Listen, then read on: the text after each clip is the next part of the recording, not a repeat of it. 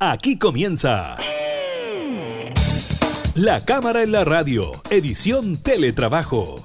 Una revisión de la agenda legislativa de las diputadas y diputados, con la conducción de la periodista Gabriela Núñez. Información, música y actualidad en La Cámara en la Radio, edición Teletrabajo, por Radio Cámara de Diputadas y Diputados de Chile.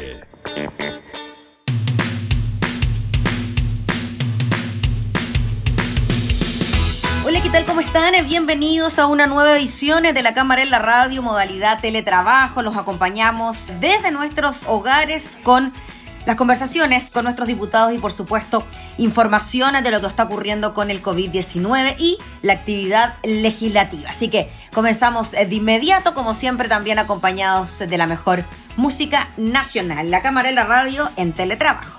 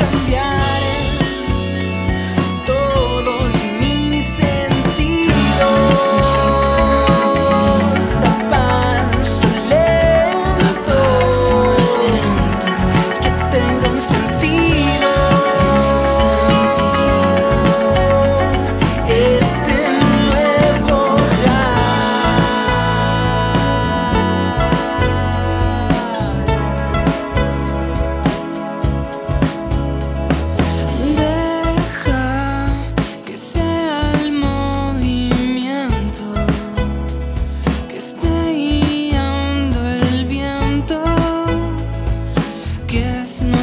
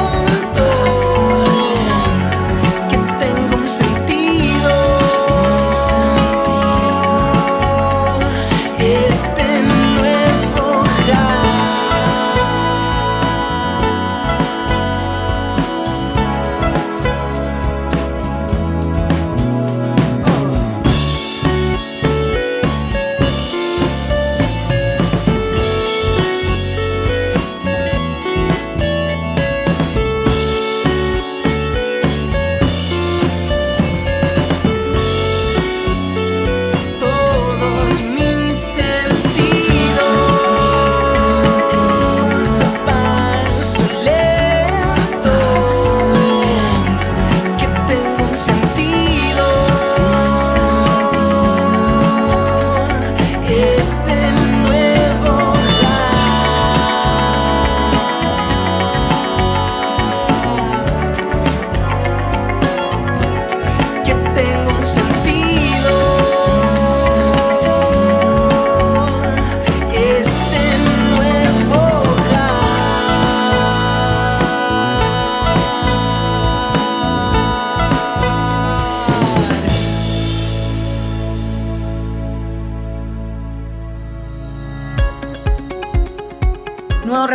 Ministerio de Salud sobre lo que está ocurriendo con los casos de coronavirus en Chile. Ya Se actualizó la cifra de fallecidos en todo el país, la que asciende a 216 personas desde el inicio de la pandemia a principios del mes de marzo. Antes del balance diario que entregó el titular de la cartera, el ministro Mañalich, el subsecretario de redes asistenciales, Arturo Zúñiga, informó sobre el primer deceso de una profesional de la salud por coronavirus. Se trabajaba en un CEFAM en Gorbea, esto en la región de la Araucanía. Quiero expresar mi más sentido pésame a su familia, al CEFAM Lastarria de la comuna de Gorbea por su fallecimiento, fue lo que dijo el subsecretario de redes. De acuerdo a lo explicado por el ministro Mañalich, la muerte de la funcionaria no está considerada en este balance, puesto que ocurrió después de las 21 horas del martes, que es el horario de corte. Además, se reportó 520 nuevos contagios sintomáticos por PCR, por lo que estos ascienden a 14.885, de los cuales 6.612 son activos, en tanto 8.077 se han recuperado. También expresó que existen 67 pacientes críticos, eh, según el criterio de sus médicos tratantes, 8 menos que los señalados durante la jornada de ayer. El doctor asimismo destacó que el número más alto de exámenes por millón de habitantes lo tiene Chile y que el Consejo Asesor ha propuesto una nueva definición de casos positivos para SARS-CoV-2, es decir, los asintomáticos. Para ello, explicó que hemos adoptado estos criterios, pacientes con síntomas respiratorios, examen PCR positivo al inicio de síntomas y personas con examen PCR positivo a pesar que no tengan síntomas. En este sentido, el ministro reiteró que hoy se contabilizan 520 casos nuevos de personas que desarrollaron algunos de los síntomas del coronavirus, pero a ellos se suman otros 250 examinados con PCR que son asintomáticos, casos que desde ahora en adelante se van a informar diariamente y ahí también está cierta novedad entre el anuncio del Ministerio de Salud durante esta eh, jornada, esta nueva modalidad con la que se contabilizarán los testeos que arrojen positivo eh, de la enfermedad. La diferenciación consiste en que se considerará para el testeo a los casos confirmados, pero también a personas asintomáticas que desarrollaron la enfermedad. Esto porque cada día es más evidente que la mayoría de las personas que hacen una infección por coronavirus lo hacen en forma asintomática, es decir, sin mostrar síntomas, fue lo que dijo el ministro Mañalich. Según consigna el portal de EMOL y según lo que dijo el secretario de Estado, de acuerdo a lo que hemos decidido con el Consejo Asesor, nosotros incorporamos al día de hoy dos tipos de personas notificadas como positivas para coronavirus. Primero, lo que hemos informado siempre, los pacientes que tienen síntomas y que tienen un examen positivo para la enfermedad como positivos. Y en segundo lugar, y esto es lo nuevo, personas que no tienen síntomas y que han estado en contacto estrecho con alguien que sí ha estado enfermo y que tiene un PCR eh, positivo. Así que en el desglose, ahí el secretario de Estado detalló que en particular en los últimos tres días se han hecho 920 exámenes de PCR a personas asintomáticas en contacto estrecho con alguien que fue caso positivo, situación que se ha desarrollado en dos recintos penitenciarios de la región metropolitana y en recintos de adultos mayores. Así están las cosas entonces en relación a las nuevas cifras que entrega el Ejecutivo a la primera funcionaria de la salud fallecida eh, por coronavirus y a esta nueva modalidad de conteo de diferenciar los casos asintomáticos.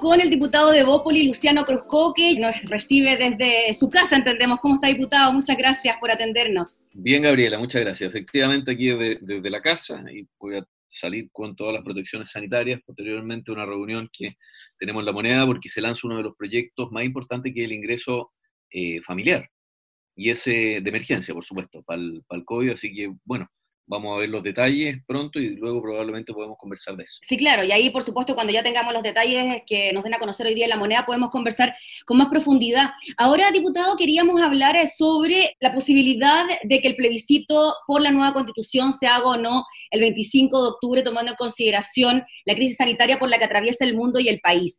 ¿Qué le parece que de alguna manera se pueda poner en tela de juicio la realización eh, de este plebiscito? A ver, yo creo que se entiende, y así lo demuestran también las últimas encuestas, que la única razón eh, viable y válida es la razón eh, sanitaria, ¿verdad? Porque hay, hay otras tesis que se han, eh, se han arguido que no estaríamos en condiciones, que el argumento económico, incluso el presidente lo deslizó, pero yo no estoy de acuerdo con eso. Yo creo que todos tenemos que sujetarnos hoy día al problema número uno que tenemos, no solamente a nivel país, sino a nivel mundial, que es la pandemia del COVID-19, cómo la solucionamos, cómo aplanamos la curva. Siento que hemos tenido una buena gestión de la, de la crisis, eh, pero no es carrera corrida, no es carrera ganada. Y eventualmente, eh, si es que las condiciones sanitarias eh, indican que no podemos congregar a, no sé, 7 millones de personas a votar en locales de votación en un día específico, poniendo a un grupo de personas mayores en riesgo, eventualmente tenemos que ver cómo modificamos el cronograma electoral. Pero me parece que esa sería la única razón eh, lógica, eh, válida, y me parece que es natural que finalmente se condicione o se someta a eh, poner de manera, de manera lateral aquellas cosas que parecen ser menos importantes que la pandemia de salud hoy día. Y me parece na natural que así sea, me parece que la ciudadanía lo comprende bien así. Diputado Luciano Cruz, ¿qué usted cree que se menciona el argumento económico de la posible recesión económica por las incertezas que da un plebiscito por una nueva constitución y el proceso propiamente tal que nos llevaría a tener una nueva constitución, quizás por ahí se le puede eh, dar una vuelta al argumento económico a la hora de no hacer un plebiscito? Mire, no lo sé, pero no me, a mí no me gusta como argumento, porque eh, naturalmente las elecciones y dentro de, nuestro régimen democrático, las instituciones las elecciones son una institución eh, democrática y evidentemente que la, vida económica de los países presenta vicisitudes eh, distintas y no podemos someter o, postergar eh, aquellas funciones que son propias de una democracia representativa como son las elecciones por motivos económicos. Me, parece que no, que no corresponde moverlas en ese, en ese sentido. E, evidentemente que si se suman a otros, y, y aquí me parece que estamos hablando también de vidas humanas, en, el caso de la, de, la, pandemia, uno las puede poner en consideración, pero no me parece que sean los argumentos centrales sobre los cuales eventualmente postergar eh, procesos que son propios de la democracia y que a juicio mío nosotros sí debemos fortalecer.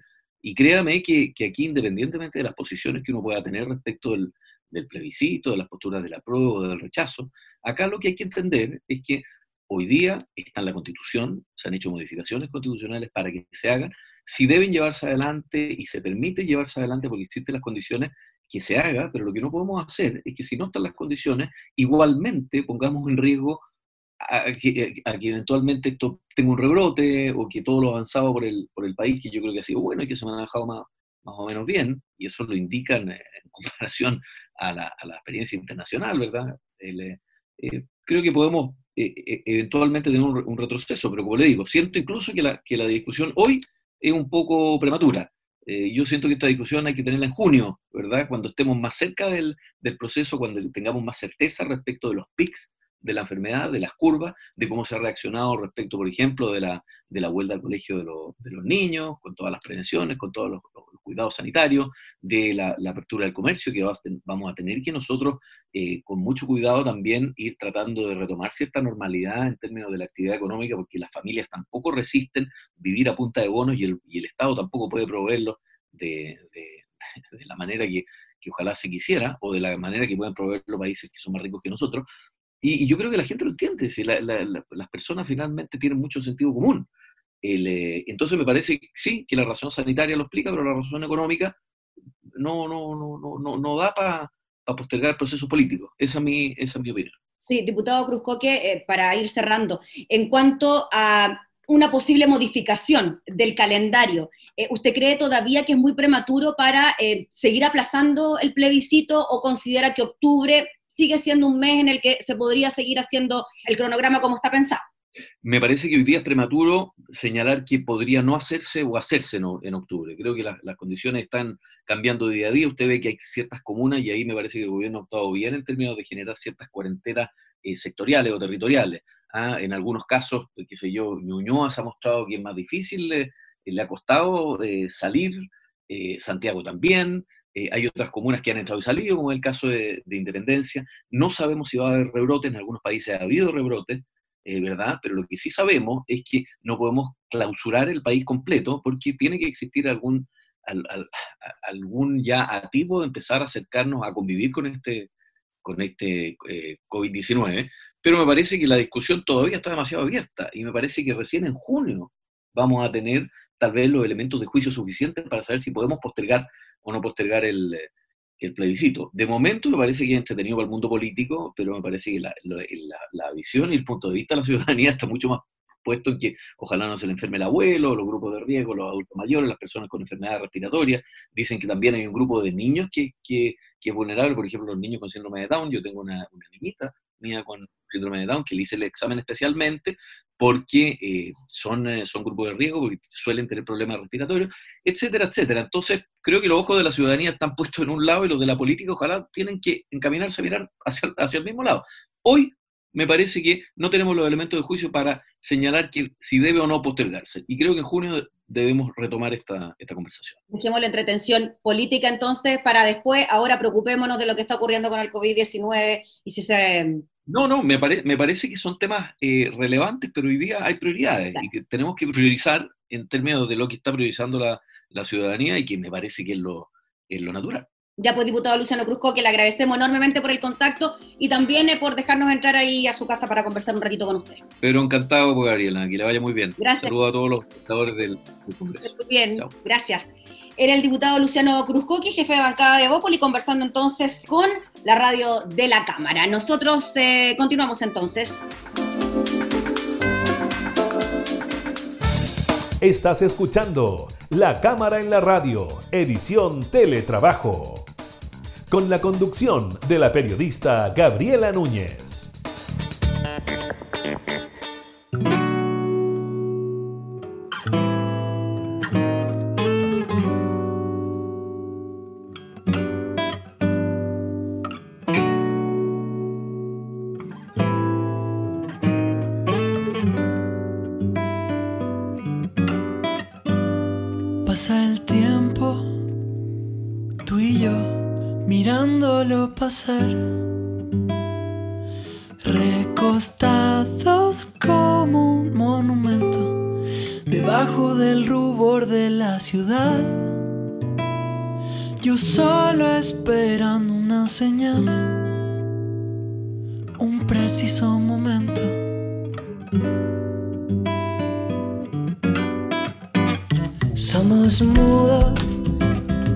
Teniendo una conversación.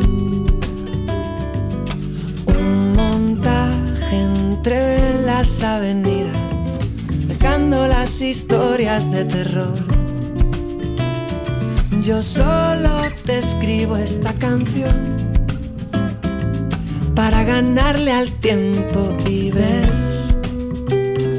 No hay que pedir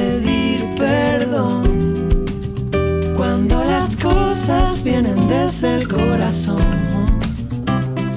Aunque el otro crea que tiene la razón. Ves, no hay que mirar atrás. Algunas cosas solo tienen que pasar para ver aquello que se puede amar. Para ver aquello que se puede amar. Para ver aquello que se puede amar. Oh, oh, oh, oh. Se va el día. Se va el día y vamos ganándole al pudor. Pudor, pudor, pudor. No se ve ninguna otra salida que darnos por entero a la ocasión. Ya desdibujamos el temor para empezar de nuevo y ves, no hay que pedir perdón cuando las cosas vienen desde el corazón. Aunque el otro crea que tiene la razón.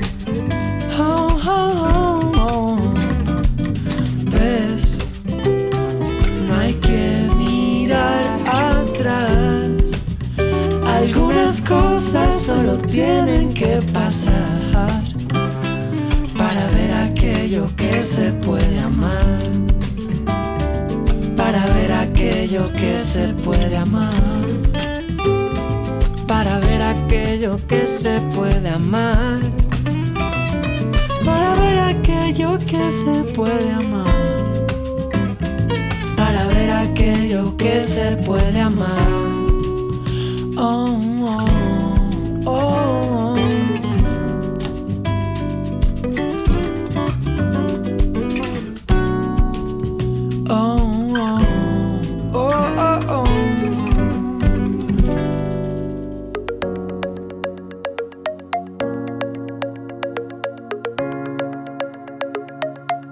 Vamos con una iniciativa que resurgió tras el estallido social del 18 de octubre, esto de rebajar la dieta parlamentaria y también la de los altos cargos estatales.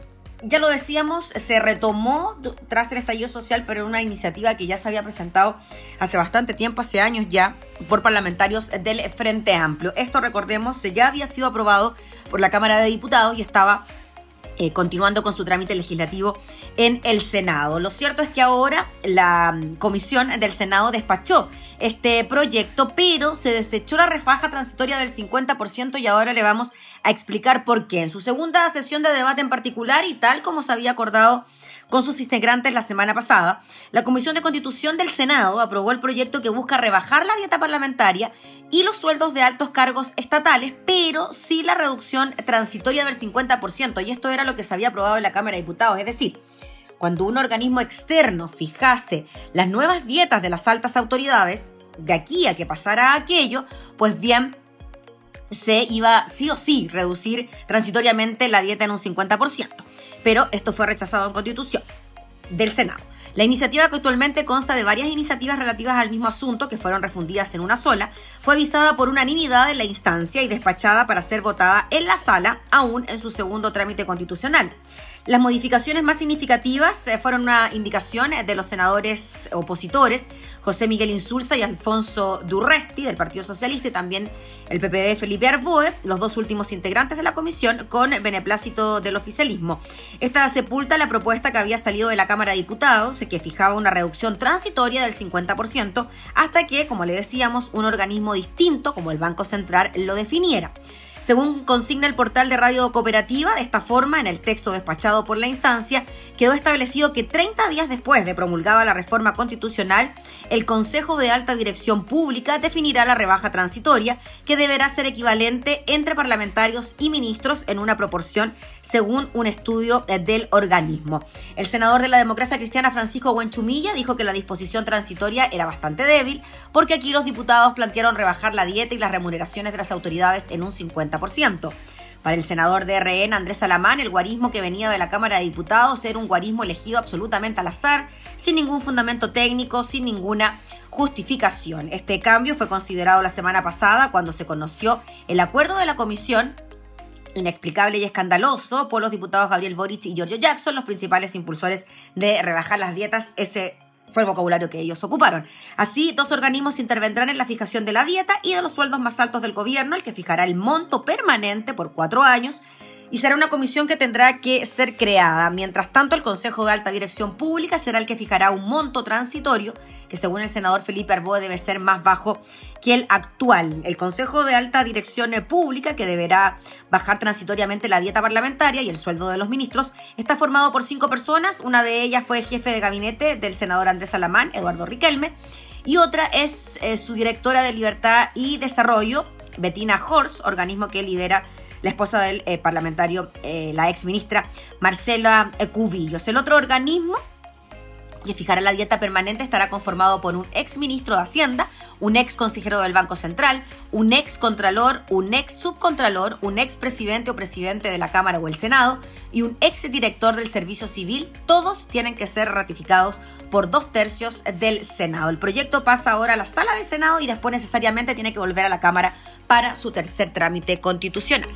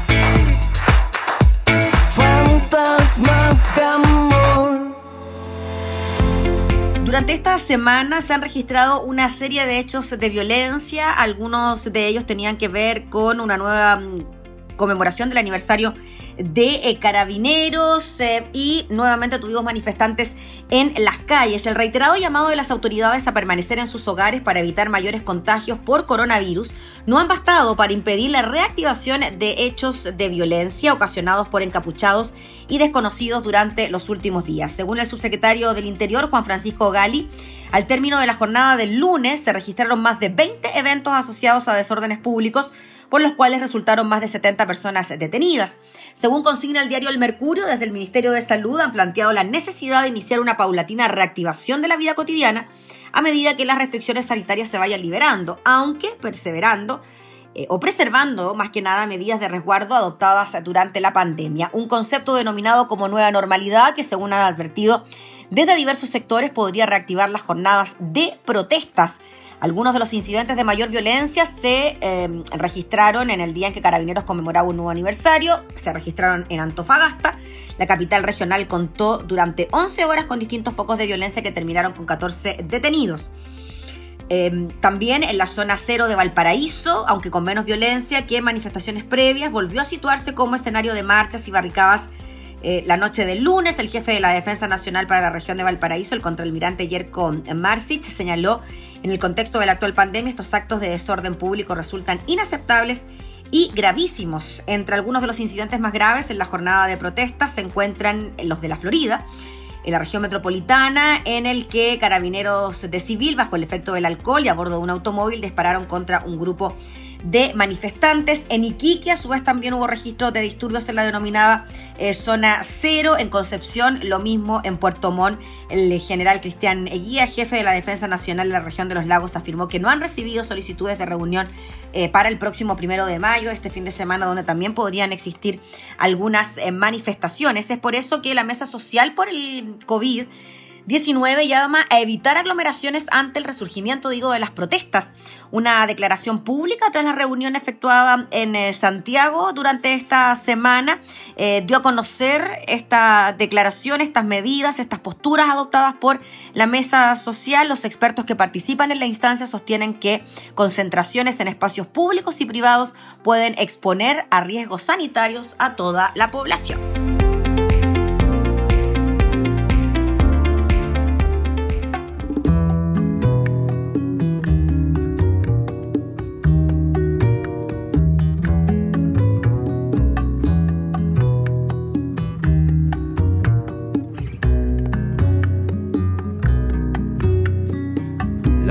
Esconde en tus ojitos una dimensión de ti. Que necesito para tenerme, para tenerte junto a mí. Esta noche miro el cielo para encontrar esa luz que me alumbra la oscuridad y no se muestra solo un poco más quizás, un poco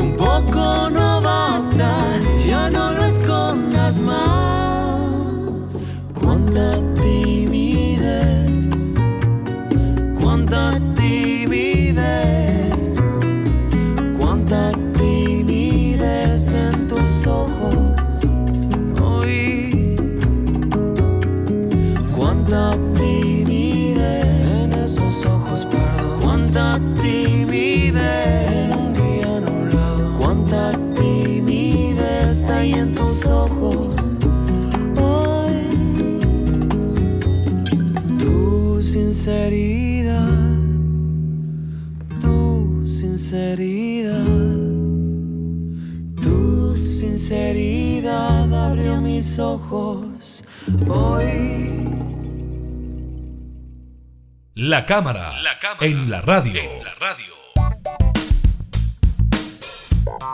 Siempre es bueno estar también al tanto de lo que ocurre con nuestros vecinos en materia de contagios para saber también cómo están enfrentando los efectos eh, de la pandemia. Vamos a conocer lo que está ocurriendo en eh, Brasil. El Ministerio de Salud de Brasil informó que el número de muertes por coronavirus en el país ha llegado a 5.017, lo que supone un aumento de 474 en las últimas 24 horas y que los casos confirmados ascienden ahora a 71.886. La cifra de decesos comprobadas es la mayor a una sola jornada en el país y lo mismo ocurre en relación al aumento de los contagios que fueron 5.385 nuevos desde el inicio de esta semana. El número de muertos en Brasil ha superado durante esta semana los ya contabilizados en China, donde se originó la pandemia y que son 4.643, según los datos oficiales divulgados por ese país y que constan en el balance de la OMS. La cifra de personas muertas, sin embargo, podría ser peor, ya que de acuerdo al Ministerio de Salud de Brasil, existen 1.156 fallecimientos a la espera de los resultados de los análisis de laboratorio y que se sospecha que pudieran obedecer a casos de coronavirus.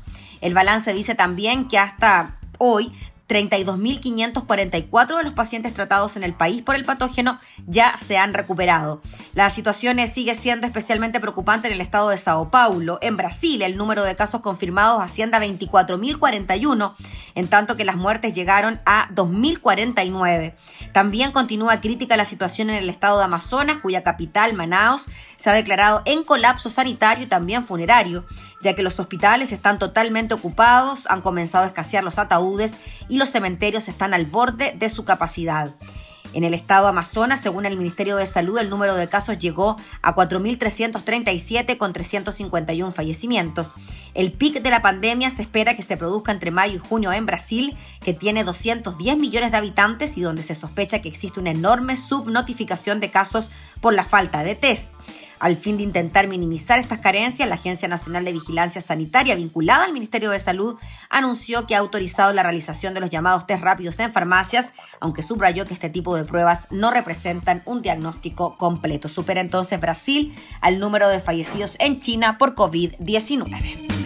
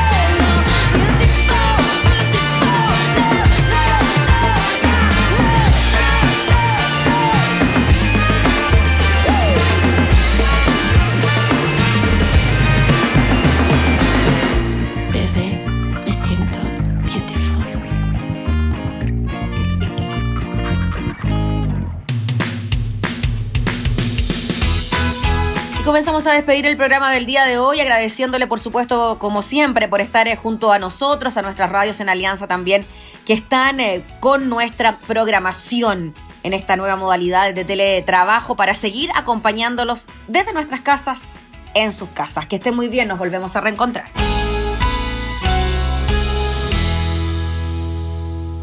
Hemos presentado La Cámara en la Radio, edición Teletrabajo una revisión de la agenda legislativa de las diputadas y diputados, con la conducción de la periodista Gabriela Núñez.